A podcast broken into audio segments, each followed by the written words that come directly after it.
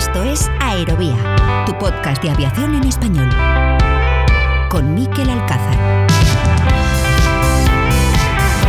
¿Qué tal? Saludos, ¿cómo están? Sean bienvenidos. Una semana más a Aerovía, ya en la recta final de esta temporada 2021-2022 en este podcast, la segunda temporada completa para nosotros, una temporada que estamos extendiendo, como ya les avisamos, hasta el final del mes de julio, un mes que está siendo más caliente de lo habitual, y no me refiero a lo meteorológico, sino a las muchas noticias de calado que estamos observando estos días, tanto en el sector aéreo como fuera de él, en ámbitos como el económico o el político, y si no que se lo digan a los británicos, decisiones relevantes en muchos aspectos, estos últimos días, por ejemplo, destaca la votación en el Parlamento Europeo sobre energías renovables. Sin duda, la energía se ha convertido en un asunto prioritario a nivel político, básicamente a raíz de la invasión rusa de Ucrania, y seguramente por todo esto no ha tenido tanta trascendencia otra votación en el Parlamento Comunitario. Está de mucha relevancia para el sector aéreo porque los eurodiputados le han dado un empujón a la agenda de descarbonización del transporte aéreo en Europa al aprobar un proyecto para aumentar el uso de combustible de aviación sostenible, el denominado denominado SAF, cuyo uso será ya obligatorio a partir del año 2025 con una cuota de un 2% de la mezcla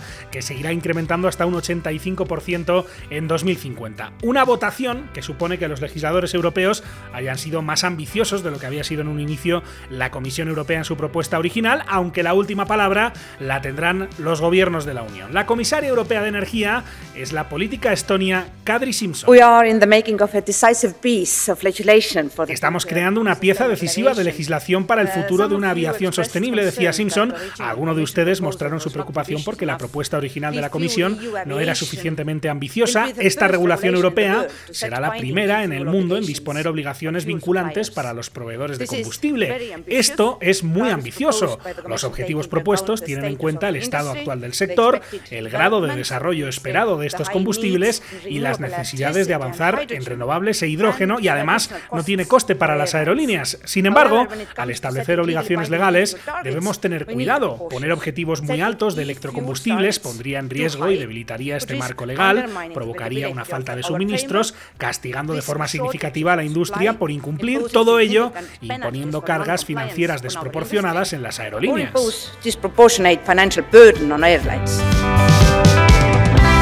Aviación sostenible se hablará mucho, a buen seguro, la próxima semana, del próximo lunes al viernes, en una de las citas del año para el sector. Vuelve el Farnborough International Air Show en el Reino Unido, una cita bienal que no se celebra desde 2018, cuando allí se cerraron acuerdos por valor de 192.000 millones de dólares a esta gran feria, a este gran festival aéreo que se canceló en 2020, evidentemente por la pandemia. El fabricante Boeing llegará desde Estados Unidos para presentar la nueva versión del 777, el Boeing 777-9, y también la versión más grande del MAX, el 737 MAX 10, que estos días además ha estado en boca de muchos después de que el consejero delegado del fabricante norteamericano, David Calhoun, haya amenazado en una entrevista para el medio especializado Aviation Week con cancelar este programa si la FAA, la Administración Federal de Aviación, no avanza con la certificación de este modelo antes de fin de año, una posibilidad que ha puesto en alerta a los accionistas y a los inversores de Boeing, ya que solo de este modelo el fabricante cuenta con más de 600 pedidos. Por cierto, recordarán que la semana pasada les hablamos aquí en Aerovía sobre el Alpha Scramble que se había activado sobre el espacio aéreo español. En esta imagen, un caza se coloca para escoltar a un avión de pasajeros que va a aterrizar en Mahón. Viene desde Londres. Un joven británico a bordo acaba de lanzar una amenaza de bomba. El vuelo tomó tierra y la Guardia Civil desplegó todo un operativo que descartó que esa amenaza fuese real. Hablamos, por supuesto, de esa alerta por una falsa amenaza de bomba, como relataba el informativo de la Sexta que acabamos de escuchar. Una amenaza de bomba contra un avión de EasyJet que volaba a Menorca, procedente de Londres, y que obligó a despegar no a uno, sino a dos cazas del Ejército del Aire. Pues bien, el buen trabajo de las fuerzas y cuerpos de seguridad del Estado permitió la identificación del autor de la broma. Se trata de un ciudadano británico de 18 años que fue detenido y al que la jueza dejó en libertad con cargos tras el pago de una fianza de 10.000 euros, con la que el joven evitó su ingreso en prisión. Le puede salir muy cara la broma a este joven, del que medios como el digitalmenorca.info han contado estos días que se trata de un de ajedrez, de un chico muy inteligente al que le ha ido muy bien en los estudios, que está ahora a punto de comenzar a estudiar ciencias económicas en la Universidad de Cambridge, lo que ciertamente le vendrá muy bien para el futuro, teniendo en cuenta que ahora se enfrenta a una multa de 150.000 euros.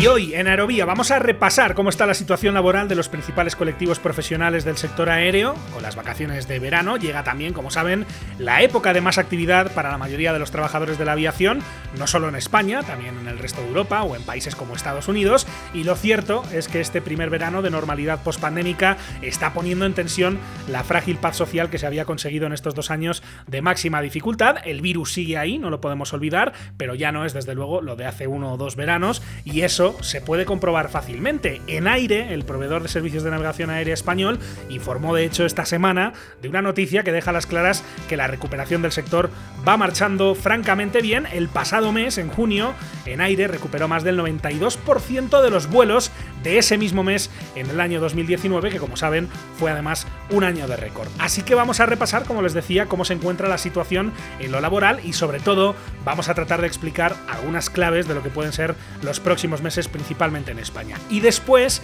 noticias más agradables, en este caso, para los fotógrafos de la aviación, los spotters, tanto los de Madrid como los de Asturias. Así que sobre todo esto y más hablamos a continuación en este capítulo número 83 Aerovía. Con la colaboración de hispaviación.es.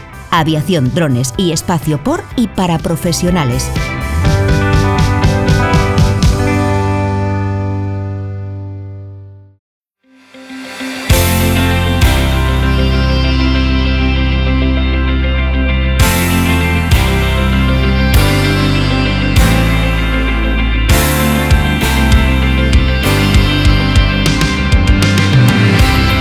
¿Todavía no formas parte de la comunidad de seguidores de Aerovía? Búscanos en facebook.com barra podcast y síguenos en Twitter en nuestro perfil arroba aerovía podcast. Escuchas Aerovía. Un verano de alta temperatura en el sector, se lo venimos contando en las últimas semanas. Se nota la resaca que la pandemia está dejando los profesionales del transporte aéreo después de dos años críticos en los que el sector ha sufrido muchísimo, también sus profesionales. El problema, bendito problema si me lo permiten, es que en esta ocasión de la crisis provocada por el coronavirus no estamos viendo una recuperación particularmente gradual. Nunca en la historia reciente del transporte aéreo había pasado tan poco tiempo desde no estar volando prácticamente nada hace apenas 30 meses a los picos de actividad que estamos viendo estas semanas en varios países del mundo. En ninguna de las crisis anteriores, ni en la del 11S por ejemplo, ni en la crisis financiera internacional de 2008, la caída había sido tan abrupta ni la recuperación tan vertiginosa. Y no quiere decir que el sector ya esté recuperado, ni mucho menos, todavía queda margen y debemos tener en cuenta que estamos en verano, que los viajes vacacionales se han activado rápido, pero que todavía el sector no está ni mucho menos en la situación anterior, quedan países todavía cerrados, la recuperación del viajero de negocios todavía está lejos y sobre todo no olvidemos que en apenas un par de meses el sector volverá a enfriarse, pero de cualquier forma estos cambios drásticos de temperatura parece que están poniendo en riesgo la paz social que se había logrado en el sector durante la crisis no hablo solamente en España, la semana pasada ya les contamos sobre las protestas de los pilotos de Estados Unidos reclamando mejoras salariales en compañías aéreas de la relevancia de FedEx, de Southwest o de Delta Airlines. En ese país se da una circunstancia particular que es la escasez de pilotos que ha obligado a compañías aéreas como las que hacen los vuelos regionales para American Airlines a mejorar sustancialmente las condiciones de sus pilotos. Durante la pandemia hubo muchas jubilaciones, también hubo prejubilaciones y con la reactivación súbita que ha experimentado la aviación norteamericana, que por cierto fue una de las que más rápido despertó tras lo peor de la pandemia, ahora todos en el sector reconocen que faltan profesionales. Por eso estamos viendo tantas cancelaciones, tantos retrasos y tanto revuelo entre los pilotos y los gestores de las principales aerolíneas. Una situación que parece haber tomado por sorpresa a muchos y con la que el gobierno no contaba después de haber desembolsado 50.000 millones de dólares en ayudas para las compañías. Así que ahora se discuten posibles medidas de mitigación, como por ejemplo el retraso en la edad de jubilación para los pilotos, que está fijada allí en 65 años. Aunque, si tenemos en cuenta lo que dijo el secretario de Transporte esta semana, no parece que esa sea la hoja de ruta de la administración Biden. Escuchamos lo que decía en esta entrevista con Fox News el secretario de Transporte y ex candidato presidencial Pete Buttigieg. Estoy mucho más interesado en subir el listón en temas como la remuneración o en la calidad de los trabajos que en bajarlo en algo como la seguridad. Cuando hablamos de horas de entrenamiento o edad de jubilación, esos son fundamentalmente regulaciones de seguridad. Estados Unidos debería tener un sistema de aviación robusto sin bajar nuestras expectativas en temas de seguridad. el periodista si la seguridad está comprometida con un piloto mayor de 65. Se dice que los 65, decía el periodista, son los nuevos 55. Y tenemos un presidente de casi 80 años. Esa regulación, respondía el secretario de Transporte, está ahí por seguridad. No he visto hasta el momento ninguna información o datos de que ese razonamiento haya cambiado. Así que voy a considerar otros pasos que no comprometan la seguridad. La demografía está jugando, por tanto, muy en contra de las compañías aéreas en Estados Unidos, que lo están pasando mal para ponerse al día con sus necesidades de personal, hasta el punto de que, como informó Reuters hace algunas semanas, las asociaciones de abogados expertos en migración han informado de una alza notable en el número de solicitudes de permisos de trabajo de pilotos extranjeros que podrían ser tal vez una solución a este problema, aunque los temas migratorios en Estados Unidos van particularmente lentos, así que no podría ser seguramente una solución en el corto plazo. Y por eso,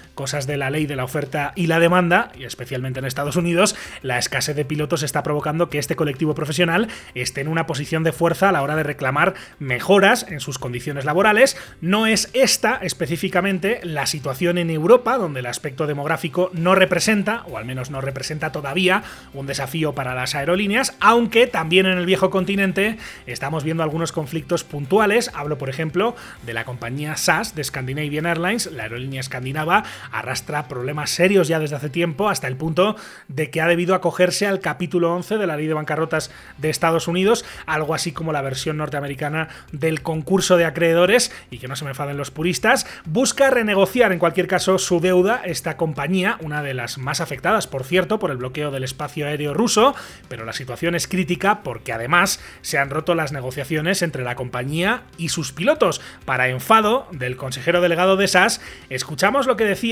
Anko van der Werf, sonido de la televisión 4 de Suecia. This is primarily really bad news for our passengers. Esto es principalmente una mala noticia para nuestros pasajeros, explicaba Van der Beef. Estamos devastados. Este se suponía que iba a ser el verano en el que todo el mundo quería volver a viajar. Esta es realmente una mala noticia y es una mala noticia también para la compañía porque muchos de los empleados no querían ir a la huelga. Lo que quieren es cuidar a nuestros clientes. Hemos tenido la peor pandemia de nuestras vidas, esperemos. Hemos recibido mucho dinero de los contribuyentes y me parece una vergüenza que esta sea la forma que escogen los pilotos para devolver la generosidad y la paciencia que todos los países han tenido estos últimos años con la compañía.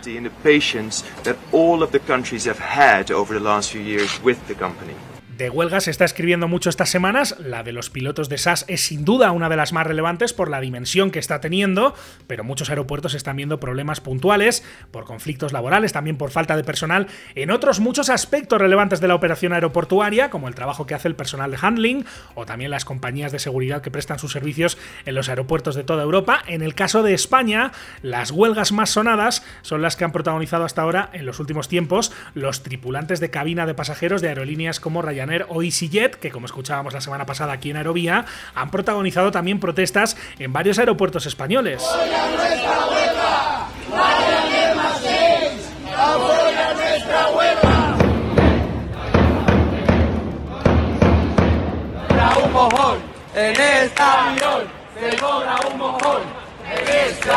Convocatorias de huelga, la de los tripulantes españoles en estas dos compañías low cost que continúan además esta misma semana. En el caso de EasyJet, los paros convocados por Uso y Sitpla regresan a partir del viernes y hasta el domingo. Antes, a partir de mañana martes, seguirán los paros de los TCPs de Ryanair. Una huelga que, en opinión del consejero delegado de la compañía irlandesa, en opinión de Eddie Wilson, es innecesaria y daña la reputación de España. Es al menos lo que le dijo a la agencia EFE en una entrevista esta semana pasada después de visitar al presidente en funciones de la Junta de Andalucía, a Juanma Moreno, en el Palacio de San Telmo, con quien mantiene, por cierto, una excelente relación. No en vano, en diciembre del año pasado, el presidente andaluz dijo que Ryanair es un aliado estratégico. Darle las gracias a Ryanair por querer ser aliado estratégico de la aeronáutica andaluza y que nos permita algo que es fundamental, que volemos más alto y más lejos gracias también a esa inversión. Gracias por apreciar el enorme talento que atesora eh, nuestra cantera de ingenieros y gracias por apoyarnos de manera decidida.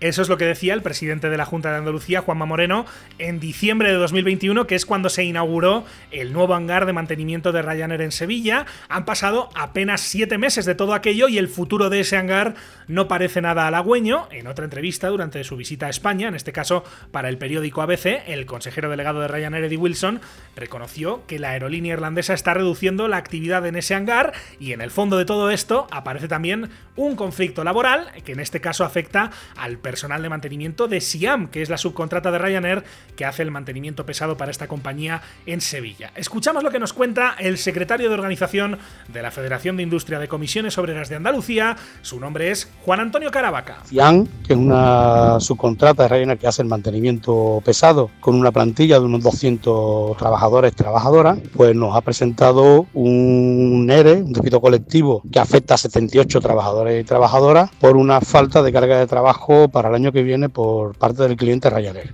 Pero la causa de esa falta de carga de trabajo, de esta falta de contratos, no es en ningún momento ni el calendario ni la jornada laboral. Es por los incumplimientos, tanto en las fechas de entrega como en la mano de obra directa dedicada a cada uno de los aviones en este curso pasado. Con lo cual la causa no es las horas de trabajo diarias, sino, pues entendemos nosotros, la mala gestión por parte de la empresa que ahora mismo lleva el mantenimiento pesado, que es Cian. Sobre el tema de la jornada laboral de 12 horas, las reivindicaciones de comisiones obreras mayoritarias en el comité de empresa, lo único que ha hecho es que se cumpla el convenio colectivo. Lo que sí es cierto es que si Ryanair pretende utilizar un turno de trabajo específico de 12 horas diarias en los meses de invierno para descansarlo durante el mes de verano, pues tiene que acoplarse a la legislación que no es otra que horas de bolsa flexible, que se descansan una a una, y un excedente de horas que son horas extraordinarias y eso se tiene que compensar económicamente. El problema que no se dice no es que los trabajadores no quieran jornadas de 12 horas durante el mes de invierno y descansar en verano, tener los tres meses de verano compensando esas horas de descanso.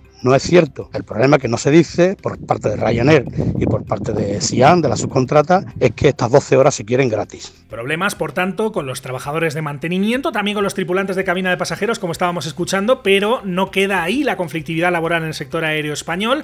Otro foco de problemas, en este caso potenciales, está en el colectivo de controladores aéreos. Por un lado, los controladores que trabajan para las empresas privadas. De estos últimos días es, por ejemplo, la decisión de un juzgado de Vigo que dio la razón a los controladores aéreos de la Torre de Peinador que demandaron a la empresa Saerco por cambiar unilateralmente sus condiciones de trabajo. Y esto es relevante porque viene a demostrar lo que nos contó aquí en Aerovía hace ya algunos meses la secretaria de comunicación del sindicato USCA cuando nos explicaba que los controladores de las torres privadas han perdido el miedo. Recordamos aquel fragmento de esta entrevista con Susana Romero. Sobre todo están perdiendo el miedo, aunque lo siguen teniendo y mucho. Y tienen miedo porque son amenazados. Y de hecho, bueno, eh, pudimos acceder y salió en su momento conversaciones de jefes de uno de los proveedores privados diciendo como te afilies a ese sindicato te vas a la puta calle, con perdón. Aquí se hace lo que yo diga, controladores que obligados a realizar eh, tareas administrativas al mismo tiempo que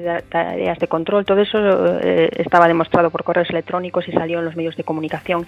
Incidentes porque el controlador en lugar de estar realizando trabajos de control estaba haciendo otro tipo de trabajos a los que son obligados en el, en el, desarrollo de sus funciones de, de control y aunque siguen en eso, siguen teniendo miedo porque de hecho hubo despidos que fueron declarados, por cierto, improcedentes, pero no los readmitieron. Y hubo despidos de gente que se negó a cumplir órdenes empresariales porque entendían que atentaba contra la seguridad. Y luego, evidentemente, el juez le dio la razón y se declararon improcedentes, pero no los no los eh, reincorporaron ¿no? a, su, a sus tareas. Entonces, bueno, nos parece, si siempre parece complicado sindicar, si la gente cada vez tiene más miedo porque dice, va, total, ¿para qué, eso, para qué vale? No es verdad, eh, estar sindicado es fundamental. Mm, USCA aspira a ser el mayoritario de todos los controladores y controladoras aéreas de España, independientemente del, del proveedor en el que presten los servicios, y es importantísimo. Eh, precisamente para ese tipo de, cuestiones, ¿no? Para, ya no solo para tener un mejor convenio laboral, que también, sino para acabar con estas prácticas de atropello y, si me permites, incluso mafiosas que se, que se vieron en el pasado y, que, y que no, no son aceptables en ninguna en ningún centro de trabajo. No es este el único frente abierto para el sindicato USCA, quizá el más importante de hecho es el que le enfrenta a la empresa pública en aire, a cuenta de la negociación del nuevo convenio colectivo y también a cuenta de los efectivos de los que disponen para hacer frente a estos meses de máxima actividad. Se habló incluso de la posibilidad de una convocatoria de huelga, aunque la reunión de hace unos días del Comité Interdependencias del sindicato se decidió posponer cualquier decisión hasta la celebración del próximo comité ejecutivo que tendrá lugar el 29 de julio. Una prórroga para ver si se materializan las promesas del gobierno, como explicó el portavoz de Euska, su nombre es Pau Mari. Escuchamos de nuevo este sonido de televisión española. Vamos a dar eh, un plazo para comprobar que las buenas palabras que se expresaron ayer en la reunión se trasladen con hechos y, acuerdos eh, fehacientes y, y palpables. Por desgracia tenemos ya una cierta experiencia en ver cómo acuerdos como uno que firmamos en 2018 pues no se está cumpliendo, muchas buenas palabras en reuniones que luego se las lleva el viento. Entonces, a día de hoy no hay ninguna convocatoria de huelga, no se descarta que en un futuro ya en un futuro cercano, estamos hablando de tres, cuatro semanas, si vemos que la reunión de ayer no se traduce en hechos, pues que se vuelvan a plantear medidas de, de acción sindical. Controladores aéreos, tripulantes de cabina, personal de mantenimiento, handling, Quizás están preguntando qué pasa con los pilotos en España y aquí la buena noticia es que de momento reina la calma, aunque en este caso la situación de cada una de las compañías aéreas no es ni mucho menos idéntica. En otras palabras, el ambiente de este colectivo profesional no es el mismo, por ejemplo, en el caso de Vueling que en el caso de Ryanair o EasyJet y casi siempre varía en función de cuál es el clima de entendimiento entre los gestores de esas compañías y cada una de las secciones sindicales que habitan en el SEPLA, en el Sindicato Español de Pilotos de Líneas Aéreas. Ya saben que cada sección sindical del SEPLA es autónoma y que de hecho este otoño hay elecciones para configurar las secciones sindicales del SEPLA, elecciones todavía sin fecha que, eso sí, pueden condicionar lo que ocurra en los próximos meses, pero en cualquier caso, según ha podido saber Aerovía, no se espera conflictividad en lo que queda de este verano. Es verdad que hay negociaciones en marcha en varias aerolíneas que se llevan con la debida discreción y confidencialidad, que hay cuestiones que desde luego que preocupan al colectivo, como por ejemplo la elevada inflación y cómo pueda afectar a la pérdida de poder adquisitivo de los pilotos y aquí seguramente lo que pueda ocurrir dependerá de cuál sea el ambiente, insisto, en cada compañía. Por lo pronto, hay aerolíneas que han sido más generosas y han recuperado la normalidad previa al coronavirus con más rapidez que otras, donde el esfuerzo que se pidió a los pilotos de apretarse el cinturón por la incertidumbre de la pandemia continúa vigente, y digo que continúa vigente a pesar de que, como hemos contado, las cifras de vuelos de este verano en España apuntan a ser francamente positivas, pero claro, hay que ponerse también en el pellejo de las compañías aéreas, que por fin están sacando la cabeza del caparazón después de dos años terriblemente negativos en los que la mayoría, por cierto, ha tenido que endeudarse para evitar males mayores, así que cualquiera entiende la necesidad de hacer caja, de volver a márgenes de beneficio altos en el menor tiempo posible y para eso el verano es el momento oportuno, pero lógicamente el horizonte trae muchísima incertidumbre y por eso seguramente se entiende que las aerolíneas sean muy prudentes. Lo estamos escuchando estos días, planean palabras como crisis o recesión en los círculos de poder en España, preocupa la inflación, preocupa la ralentización del crecimiento económico y también preocupan las consecuencias que la invasión rusa de Ucrania puedan traer en los próximos meses a sectores de la economía como el energético. La vicepresidenta primera y ministra de Economía del Gobierno de España es Nadia Calviño. Con respecto a la, a la situación económica, yo creo que es evidente que estamos en, un momento de alta incertidumbre. Eh, una incertidumbre que se debe a, múltiples factores, eh, algunos los he mencionado ya en mi intervención, pero que claramente, eh, o entre los cuales claramente sobresale la guerra. Y desde ese punto de vista, yo ya vengo advirtiendo desde hace semanas que las noticias que tenemos no son positivas. El corte de una buena parte de los suministros rusos de gas y de petróleo, que se ha reducido pues, en un 70% en entre un 40 y un 70% dependiendo del combustible y que ha llevado a un aumento, casi se ha duplicado los precios del gas en, los mercados internacionales en estas últimas dos semanas, evidentemente no son buenas noticias. Y eso está llevando a una revisión a la baja de las previsiones de crecimiento y al alza de las previsiones de inflación a nivel europeo, incluso a nivel global. Ahora bien, en este contexto, todos los organismos coinciden en prever un fuerte crecimiento eh, para la economía española. Incertidumbre y malas noticias que configuran el escenario hasta el punto de que el mismo presidente del gobierno habla abiertamente de una crisis económica a las puertas de Europa. Escuchamos lo que decía Pedro Sánchez. Hoy hemos conocido unos datos sencillamente eh, formidables. Eh, con una inflación como la que tenemos, con una crisis económica eh, a las puertas de Europa como la que estamos sufriendo por la guerra, bueno, en este mes de junio han sido 115.000 afiliados más a la Seguridad Social, 42.000 parados menos, un 44% de contratos indefinidos. Tenemos más de 740.000 afiliados a la Seguridad Social con contratos indefinidos que antes de la pandemia. No es, desde luego, mi intención amargarle el verano, y no es este un podcast de análisis económico o político, ni lo pretende ser, pero todo esto que estamos contando es fundamental para darle el contexto completo a todo lo que se está viendo en cuanto a conflictividad laboral en el sector aéreo, pero no podemos ni debemos olvidarnos de que el comportamiento de la economía tiene un impacto directo y muy claro sobre el sector, como ha ocurrido en crisis económicas anteriores, y por eso es normal que a los empresarios del sector les preocupe mucho todo esto que estamos oyendo sobre lo que nos espera a la vuelta del verano, porque si el gobierno no lo dice claramente, si no dice claramente que se avecinan nubarrones, desde luego quien sí lo explica con mucho énfasis es la oposición. De hecho, en opinión del presidente del Partido Popular, de Alberto Núñez Feijóo, nos dirigimos a una profundísima crisis económica. Lo escuchamos. Ya no estamos hablando de síntomas, estamos hablando de hechos claros que nos dirigimos todavía con mayor intensidad a una profundísima crisis económica. Mientras el gobierno niega las evidencias y mira hacia otro lado, tal como hizo el gobierno socialista en el año 2007. Bueno, pues así está la foto en esta semana de julio de 2022. Veremos qué pasa en lo que queda de verano, cómo llega el otoño y sobre todo cómo llega el invierno. Por supuesto, estaremos muy atentos a cualquier noticia relevante que pueda surgir alrededor de estos temas. Hasta aquí esta radiografía sencilla de la conflictividad laboral en el sector aéreo. Vamos ahora a hablar de un tema muy apropiado para este verano y además con buenas noticias. Seguimos.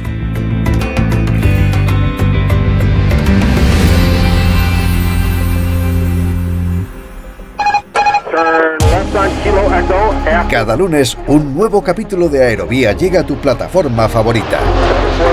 Cada semana el mejor espacio de análisis e información sobre el sector del transporte aéreo llega a tus oídos. Lo más destacado de la actualidad aeronáutica, reportajes, entrevistas, las secciones especializadas. Escucha todo esto y más en Aerovía. ¿Quieres contactar con nosotros? Escríbenos a info.aerovía.net.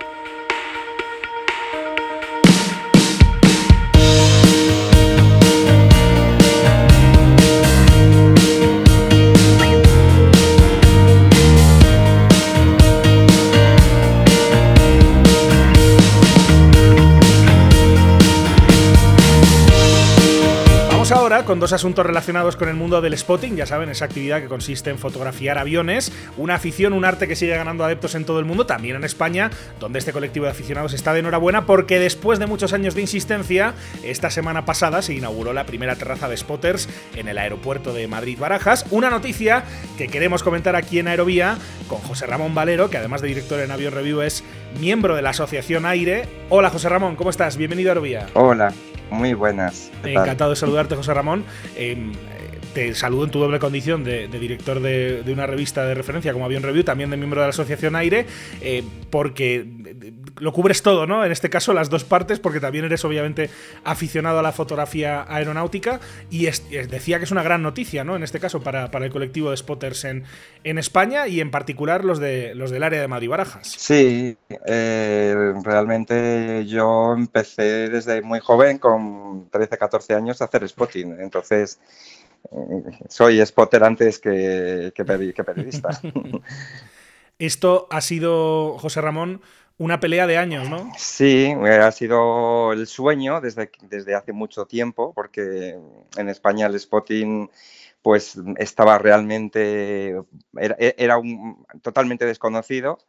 Luego, gracias a Internet, se empezó a popularizar un poco, pero en comparación a otros países siempre habíamos estado muy atrás y afortunadamente pues en los últimos años, gracias a que ha crecido la afición y que hemos, mm, hemos tenido más relaciones con, instituciones y con eh, nos, hemos movido más también pues, con, asociaciones, por ejemplo, ¿no? con, la, con la Asociación Aire y otras que hay en España, pues hemos conseguido hacer, hemos conseguido muchos logros.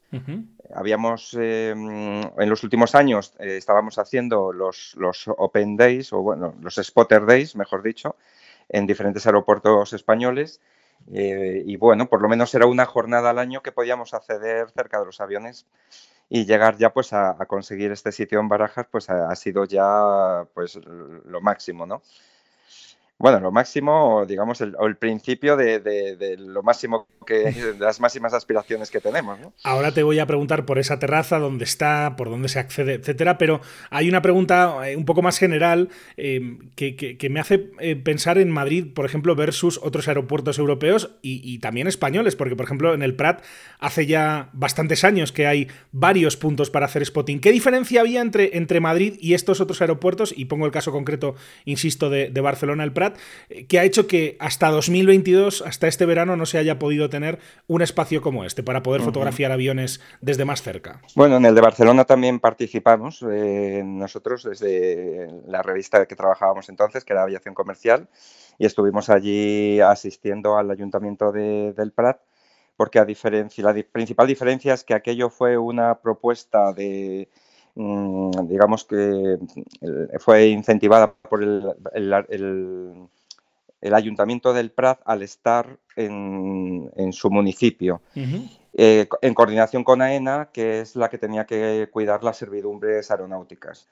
Pero eh, la inversión allí corrió por parte del, ayuntamiento. En este caso, en el caso de Madrid, estamos en un sitio que es totalmente en terreno de terrenos del aeropuerto y de hecho está en un sitio que, está en, eh, digamos, en una situación intermedia entre el lado tierra y el lado aire, porque realmente hay que acceder a una zona que, está acotada, está en una zona que es mm, eh, de seguridad. Entonces, eh, pues aquí mm, toda la responsabilidad recae en el aeropuerto y en, su oficina de seguridad que ha tenido que hacer un esfuerzo bastante grande para poder eh, regularizar este, este sitio, ¿no? que no, no se había hecho nada similar.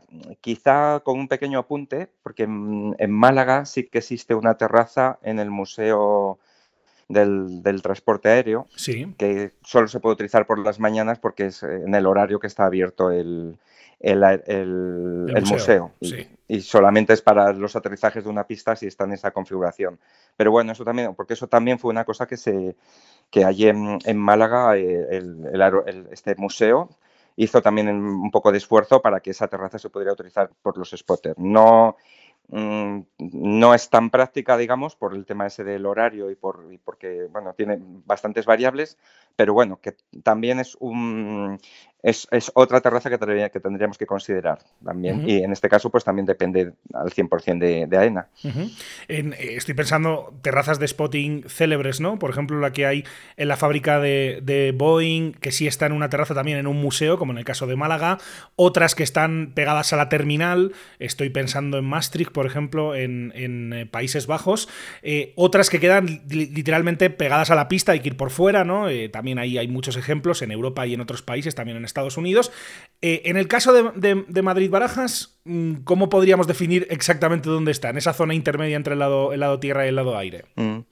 Bueno, en, Madrid eh, buscamos eh, una primera ubicación al, solo, de momento obviamente solo tenemos una, un, sitio de spotting, ¿no? una zona, un área de spotting eh, buscamos que fuese, eh, que pudiera abarcar el máximo tráfico posible. Entonces, en este caso, elegimos la zona que une eh, las rodaduras que unen las pistas nortes y las pistas sur. ¿no? La, parte de las terminales 1, 2 y 3 con la terminal 4 y 4 satélite, que es la zona de mayor paso de aviones. Es menos espectacular porque los aviones pasan rodando, no hay eh, fotos en acción de aterrizajes y tal, pero eh, y también es la que más horas de luz cubre, que es por la tarde, en invierno prácticamente siempre la, luz está quitando las dos o tres primeras horas del día, la luz está a favor y en verano también es muy largo el tiempo que se puede utilizar. Entonces, eh, está a continuación de la zona industrial de, de, los hangares, de la zona industrial, la antigua zona de mantenimiento de Iberia, que ya mm, ahora utiliza Gestair, ¿no?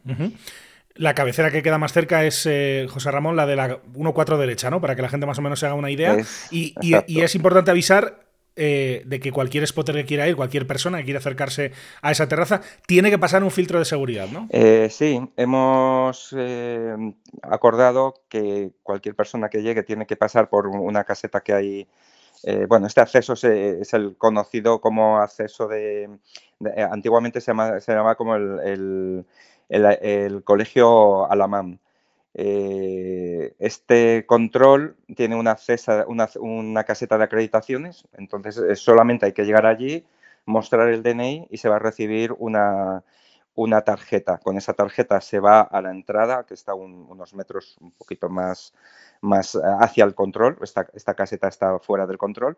Y allí nos abrirá una persona de seguridad. Hay que acceder con chaleco de, de alta visibilidad Mm, y, quedaremos encerrados, digamos, como una especie de jaula, una jaula enorme de muchos metros cuadrados, donde mm, ya se puede practicar esta afición.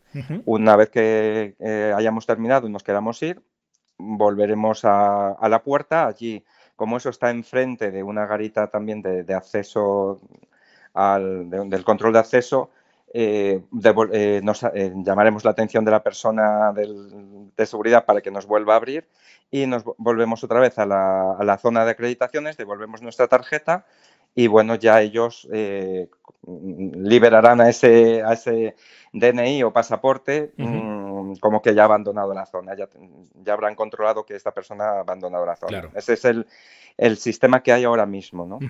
Esto obviamente implica que también haya un horario, ¿no? que en algunos otros aeropuertos, eh, estoy pensando eh, nuevamente en el Prat, ¿no? por ejemplo, una de esas eh, plataformas que hay pegadas a la pista, uno puede ir en cualquier momento del día. Aquí hay que obviamente cumplir un, horario que de todas maneras creo, José Ramón, que es bastante amplio. ¿no? Sí, está, mm, de momento hay un horario de invierno y uno de verano.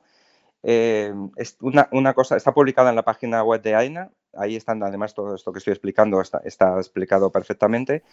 Eh, ahora mismo el horario es de 8 de la mañana a 9 de la noche, o de la tarde, porque todavía a las 9 todavía hay luz. Eh, hay, creo que es del 15 de junio al 15 de septiembre, pero es posible que, que haya variaciones, porque realmente estamos un poco en pruebas, estamos evaluando en contacto con AENA cómo funciona, cómo va todo y posiblemente pues en el futuro lo adaptemos, los, los, horarios los adaptemos más a lo que son las temporadas de verano e invierno aeronáuticas cuando se cambia la hora para que cuadre mejor. Eh, ahora tal como está, vamos a tener, porque en invierno eh, es hasta las 7 de la tarde, pues tendríamos eh, algunas horas nocturnas. En caso de que se esté utilizando, por ejemplo, esa cabecera, la 14R, mm, que está justo enfrente, pues un avión que estuviese ahí alineado y estuviese parado, pues se podrían hacer fotos con trípode, por ejemplo, se podrían sacar fotos nocturnas. Sí. Pero bueno, generalmente el spotting es, diurno. sí, lo suyo es realmente ajustarlo más a las horas de sol, porque normalmente el, spotting está asociado a, a, la, a la luz del día, ¿no? El, quizá, a ver, mm, yo soy, como yo soy uno de los spotters así, digamos, más antiguos y tal, luego también es verdad que con esto de la fotografía digital salió mucho, eh, mucha fotografía eh, artística aeronáutica, ¿no? Pero generalmente lo que es realmente el puro spotting normalmente es, suele ser diurno. Has eh, mm. ubicado exactamente dónde está José Ramón esta, esta terraza. Eh, esa es una zona, eh, hablabas de esa intersección de las pistas norte-sur. los controladores aéreos además lo, saben muy bien porque es donde hay mucho movimiento de, rodaje. ¿Qué tipo de aviones, digamos, os, vais a encontrar más a menudo y cuáles os quedan un poquito más complicados desde ahí? Mm. Bueno, pues aquí mm, vamos a poder fotografiar yo calculo que el 80-90% del tráfico. Queda un poquito más alejado, bueno, el tráfico que va a la T4, eh, sobre todo el satélite, compañías que operan solamente en el, satélite, como Emirates, Qatar Airways, y que utilizan las, pistas que están más al este, por norma general, Royal Jordanian, el Algerie, eh, y, los, los, los, los white bodies de Iberia, por ejemplo, quizá todo eso Pero bueno, son también aviones que se pueden capturar desde otras ubicaciones. Aquí se puede, se puede capturar el, pues eso, 90% del tráfico, porque además eh, normalmente los spotters estamos buscando las compañías más raras y, todas las compañías mm, que vienen con vuelos especiales, eh, los, aviones ejecutivos, todos estos suelen ir a, la terminal 1, 2 o 3. Entonces, pues bueno, por eso, por eso elegimos esta localización como un primer lugar, porque también hemos hablado con AENA que en el futuro podríamos quizá habilitar nuevos, nuevos lugares cuando se hagan nuevas obras, por ejemplo, en la nueva zona que se haga de, carga en, el futuro, ¿no? Eso te iba a preguntar porque lo has mencionado antes, eh, desde la posición, desde esta terraza, va a ser complicado hacer fotos de acción, como tú decías, ¿no? Despegues, aterrizajes. Eh, para ese tipo de fotos supongo que os tenéis que mover por fuera del aeropuerto e ir a zonas que no son precisamente tan cómodas como una terraza eh, habilitada como la que estamos mencionando en esta, en esta ocasión. No sé si en el plan a futuro está, aparte de esa posible terraza en la nueva zona de carga, si también estáis pensando en algo como lo de Barcelona, que es desde luego también muy espectacular, ¿no? Porque tienes esa plataforma desde la que ves eh, toda la acción de las sí. Bueno, eh, primero decirte que este sitio, más que terraza, lo llamamos mirador. Sí. Porque es un, es un sitio que está a ras del suelo, no es realmente una terraza. tiene unas vallas que, reglamentarias que tuvo que que mm, disponer seguridad del aeropuerto, la oficina de seguridad del aeropuerto, de acuerdo a la, reglamentación que hay, ¿no? Mm, y, bueno, sí está un pelín elevada sobre la pista, pero tampoco son a lo mejor dos o tres metros elevada por el terreno, ¿no? Pero bueno, el nombre que más mm, común se utiliza es, mirador, es el que se está utilizando ahora. En el futuro, pues va a depender mucho de, de las obras que se hagan en, eh, alrededor del aeropuerto. Son cosas que hasta que no lo veamos no vamos a poder evaluar si, va a ser una plataforma, como es en el caso del Prat, o algún otro tipo de construcción. Mm, yo soy más eh, proclive a utilizar las lomas que se utilizan, por ejemplo, en, los aeropuertos de Múnich, que son, eh, lo bueno de estas lomas, son montañas suaves que no implican ningún peligro para poder subirte, tienen unas pendientes suaves y, te ayudan a estar por encima de la valla para que no, no estorben en la fotografía y al mismo tiempo pueden estar retiradas bastantes metros de la valla. Y entonces mm, creo que son más prácticos, también son inversiones más pequeñas porque, eh, y no se desgastan. es, aprovechar cuando se hace una obra pues eh, un acopio de, tierra, echarlo ahí, compactarlo y luego pues, pues que, quede, que quede de esta manera, ¿no? Eso para mí yo creo que son las, mejores eh, opciones, pero bueno, eso siempre depende pues de las obras, de los accesos que haya, y donde puedan quedar. Claro. Ahí me imagino, José Ramón, y voy terminando, el poder mostrar todos los ejemplos que hay en otros países de Europa, del mundo, eh, os tiene que dar muchos argumentos, ¿no? De que esto se está haciendo desde hace mucho tiempo en aeropuertos tan importantes o incluso más que el propio aeropuerto de Madrid-Barajas, ¿no? Sí, nosotros hemos tenido muchas reuniones con hasta con partidos políticos porque mm, esto es una forma también de turismo. Entonces, eh, por ejemplo, eh, la terraza de, de Frankfurt eh, llegó a tener, mm, a ser una de las, de las principales atracciones turísticas de Frankfurt. Eh, no sé si era la, segunda de, toda la ciudad, la que más visitantes recibía. En el caso de Madrid, otra de las, de, las ventajas que, tiene, eh, porque nosotros también recibimos muchos spotters extranjeros, es que mm, pueden llegar al aeropuerto en avión y con una pequeña caminata de, 15-20 minutos máximo estar ya en el sitio de spotting. Hmm. También eh, hay muchos europeos que se dedican al, spotting clásico sin fotografía, solamente observan y, apuntan matrículas, sobre todo los ingleses. ¿no? Es un sitio pues, que, les sirve también para, practicar esta afición. ¿no? Eh, entonces, em, pues ya te digo, estuvimos en el pasado, hicimos muchas reuniones desde con el aeropuerto, a, partidos políticos, etcétera, y hicimos, preparamos informes en los que mostrábamos todas las instalaciones que había o las principales instalaciones que había en aeropuertos europeos, incluso también americanos. ¿no? También eh, este tipo de agujeros reforzados que hay en las vallas de algunos aeropuertos, como en Miami, Eh, pero bueno, en Europa pues las principales son las de Frankfurt, la de Ámsterdam. Hay un sitio de spotting también que fue una, propuesta de un, de un señor que, que, tuve el gusto también de conocer, que, que es, una zona donde se puede acceder con coche, también es una, zona de spotting en Manchester. y, bueno, muchos aeropuertos europeos tienen sus terrazas normales, ¿no? Esto supongo que el tema de que haya ahora seguridad también nos va a permitir poder tener información y estadísticas de cuánta gente pasa por este mirador, porque en la actualidad, y, seguro que, seguirá ocurriendo, ¿no? Porque eh, cuando quieran los eh, fotógrafos de Madrid, los spotters, tomar imágenes de acción, se van a tener que ir a otros sitios. Eh, obviamente es difícil contabilizar cuántos spotters se mueven alrededor del aeropuerto para, para, poder fotografiar diferentes lugares, de las cuatro pistas en este caso que hay en, en Madrid Barajas, pero me imagino que eso también es, es algo interesante, ¿no? Para poder tener eh, negro sobre blanco cuántas personas utilizan este mirador en los próximos meses, por ejemplo. Sí, ahora mismo desde la, de la asociación eh, queremos hacer una campaña de eh, de información al resto de asociaciones, porque nosotros tenemos mucho contacto con otras asociaciones, porque eh, hemos, eh, organizábamos una vez al año un, encuentro en, Madrid y también en otros aeropuertos, ¿no?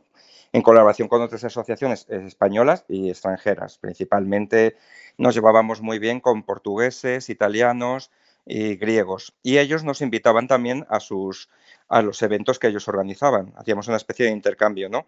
Entonces, mm, vamos a preparar eh, precisamente eso, una especie de campaña de, publicidad. Y AENA, como está recogiendo mm, los, visitantes diarios, me imagino que sí que hará sus estadísticas de, número de visitantes y, de, y de, procedencias. ¿no? Mm, aunque hay otros sitios para ver los aviones, es muy probable que en el futuro, por lo menos los que vayan por la tarde, porque para la zona de la tarde, eh, cuando el sol se pone de, tarde, este sitio es el, mejor ahora mismo me imagino que, mm, si no todos, un gran porcentaje de visitantes van a ir allí al mirador si lo, conocen. Que es un gran avance porque el spotter en España sobre todo está acostumbrado a que para hacer buenas fotos tiene que meterse en zonas quizá no tan, apetecibles, ¿no? Es algo que además comentamos con Jorge Guardia hace, unas semanas, hace unos meses, en el capítulo que le dedicamos al Antonov 225 y él nos contaba un poco, pues por ejemplo, lo que es ir a hacer fotos en, en Torrejón muchas veces y que implica, pues eso, meterse por caminos de tierra, caminar, en fin, que esto sin duda es un, un gran avance para Madrid-Barajas, para el aeropuerto de Madrid-Barajas, pero también para los spotters de toda esa zona y que ojalá veamos repetirse más adelante en otros aeropuertos importantes. Eh, es una noticia que hemos querido comentar con José Ramón Valero, que es director de la revista Avion Review, también miembro de la Asociación Aire. José Ramón, enhorabuena por la parte que te toca, muchísimas, gracias, y que sea un éxito esta, este nuevo mirador, que vaya muy bien. Muchas gracias.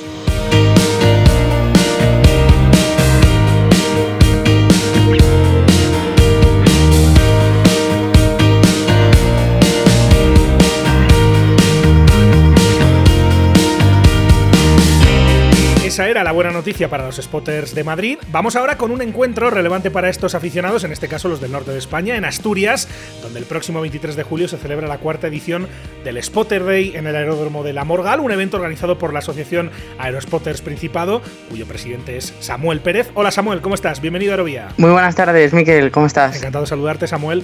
Además, eh, algunos de nuestros oyentes seguro que recuerdan y les suena mucho la voz de Samuel, que ha sido la voz durante mucho tiempo del podcast de nuestros amigos de, aviación digital, que es piloto en formación, ya piloto, pero formándote para ser piloto de aerolínea, Samuel, y además te da tiempo a organizar estas, estas cosas. Cuéntanos sobre, este cuarta, sobre esta cuarta edición del, del Spotter Day de la Morgal. Pues bueno, eh, antes de empezar a hablar de esta cuarta edición, creo que es importante empezar por los inicios. En el año 2017 creamos la asociación Aerospotters Principado, una asociación con la intención de promover la aviación dentro de Asturias.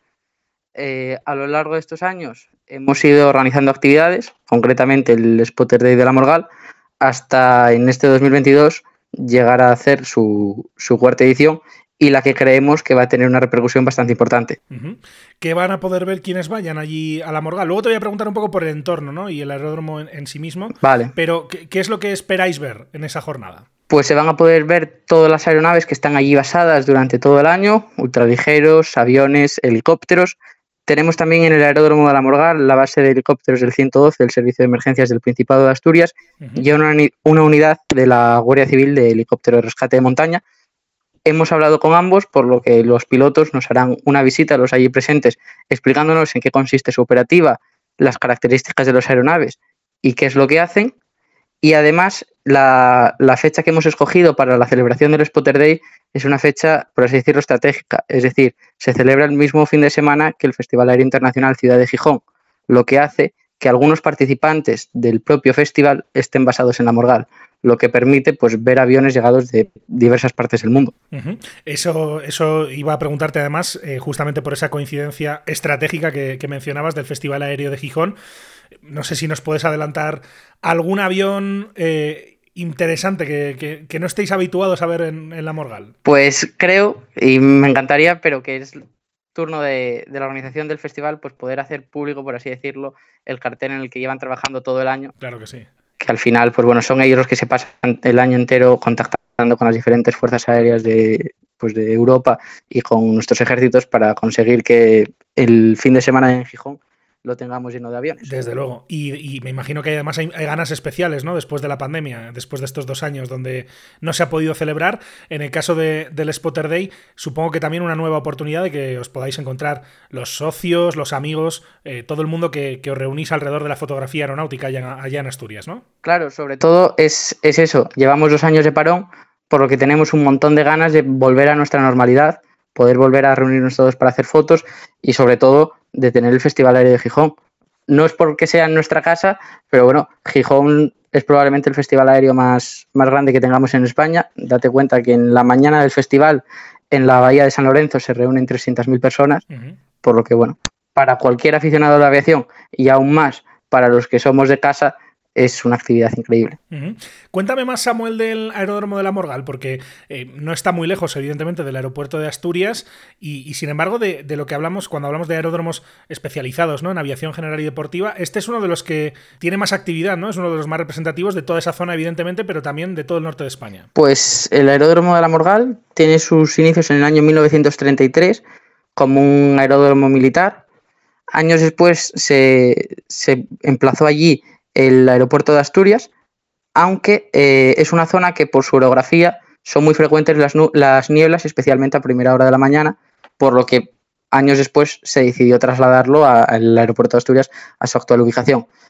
Lo que mantenemos en la actualidad pues es una pista asfaltada con, cerca de un, con más de un kilómetro de, de longitud, lo que bueno, para aviones de aviación general está muy bien, y unos magníficos hangares donde poder tener los aviones. Uh -huh. Realmente es, además al ser público, las, las, tasas aeroportuarias, por así decirlo, son muy atractivas, lo que hacen que la Morgal pues, sea un pequeño paraíso para la aviación general en el norte que desde luego ese tipo de, lugares hacen falta, ¿no? Y hemos hablado mucho aquí en Aerovía de cómo está la aviación general y deportiva en España y sin duda esto que comentas, Samuel, es, importante con respecto a las tasas, que son sin duda un aspecto muy relevante, sobre todo para quienes son aficionados, ¿no? Y, y vuelan para básicamente divertirse y de esos vais a tener seguramente muchos en el Spotter Day. Cuéntanos para terminar, recuérdanos por favor los horarios, eh, un poco quien quiera acercarse, eh, cuál es la información de servicio para ellos. Vale, pues la jornada empezará a las diez y media de la mañana.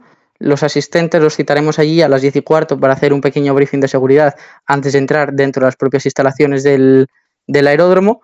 Y toda la inscripción, lógicamente, como vamos a entrar dentro de la zona aire de un aeródromo, todo está regulado. La inscripción se está haciendo mediante la página web de Aerosportes Principado para poder obtener esa información y nosotros volcársela al propio aeródromo. Muy bien, pues es fin de semana aeronáutico ¿eh? de los importantes en Gijón, ese 23-24 de julio que hemos querido traer aquí a Aerovía, en este caso hablando del Spotter Day en el aeródromo de la Morgal con el presidente de la Asociación Aerospotters Principado de Asturias, su nombre es Samuel Pérez. Samuel, mil gracias por estar con nosotros en Aerovía y que vaya todo muy bien. Un abrazo. Muchísimas gracias a vosotros. Chao.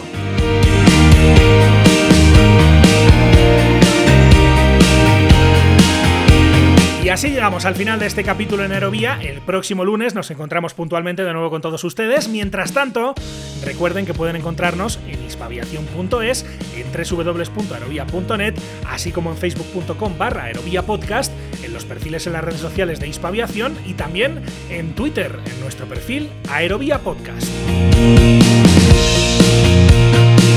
Más, como siempre, les invitamos a suscribirse si no lo han hecho todavía y además con especial énfasis ahora que estamos en verano, una muy buena oportunidad para ponerse al día con todos los capítulos de este podcast. Lo pueden hacer, ya lo saben, en cualquiera de las principales plataformas en las que está disponible Aerovía. Estamos en todas las importantes, en Apple Podcast, en Spotify, en TuneIn, en Evox, en Podbean, así que donde quiera que nos escuchen, donde quiera que estén suscritos, no olviden además que valoramos mucho cualquier comentario, sugerencia o crítica que nos hagan llegar por cualquiera de las vías de contacto que tienen a su disposición. Muchísimas gracias por estar ahí y hasta la próxima.